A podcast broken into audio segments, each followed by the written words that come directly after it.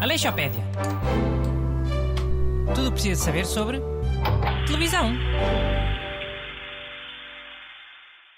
Bom dia e bem-vindos a mais uma edição da minha Aleixopédia dedicada ao tema televisão. Aqui comigo estão as duas varetas de óleo do costume. Busto e Renato Alexandre. Olá, bom dia. Boas, people. Hoje vamos falar da famosa série O Justiceiro. Knight Rider, no original. No Brasil é Super Máquina e El Coche Fantástico, em Espanha.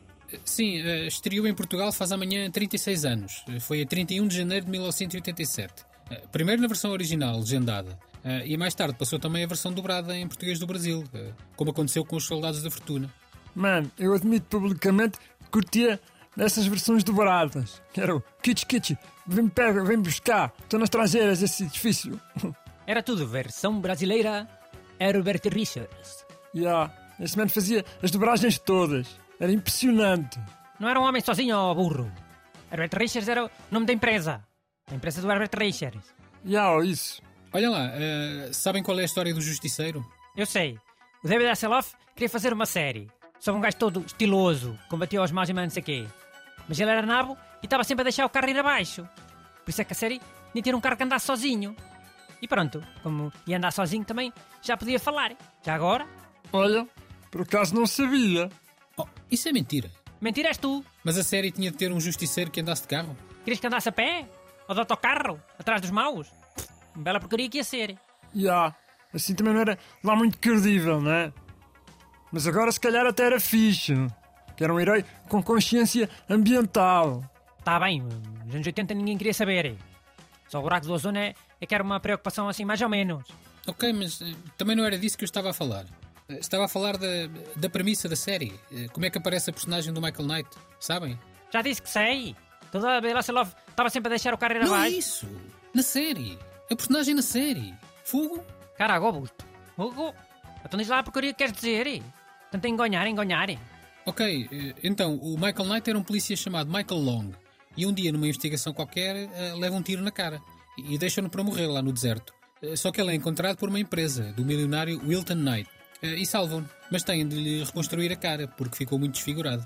E então esse milionário, o Wilton Knight, eh, escolhe dar-lhe a cara do seu filho, o Garth Knight. Eh, E, e depois, pronto, o Michael Knight passa a fazer missões para essa empresa desse milionário. Hum. Até o Kitty. Era o cara da empresa? Olha que os carros das empresas costumam ser comerciais, com porqueira. E brancos.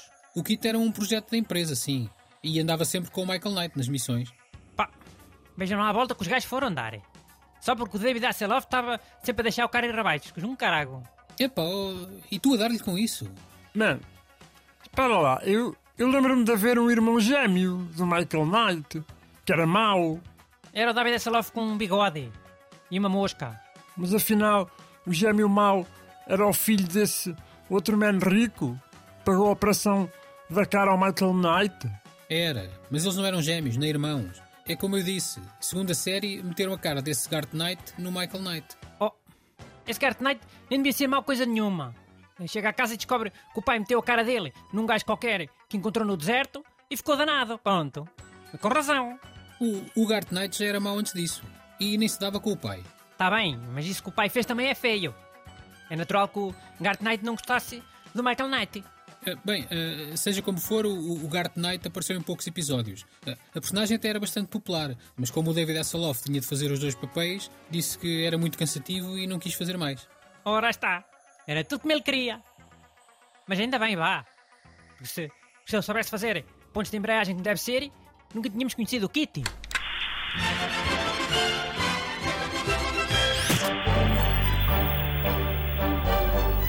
Aleixopédia. Tudo o que precisa saber sobre televisão.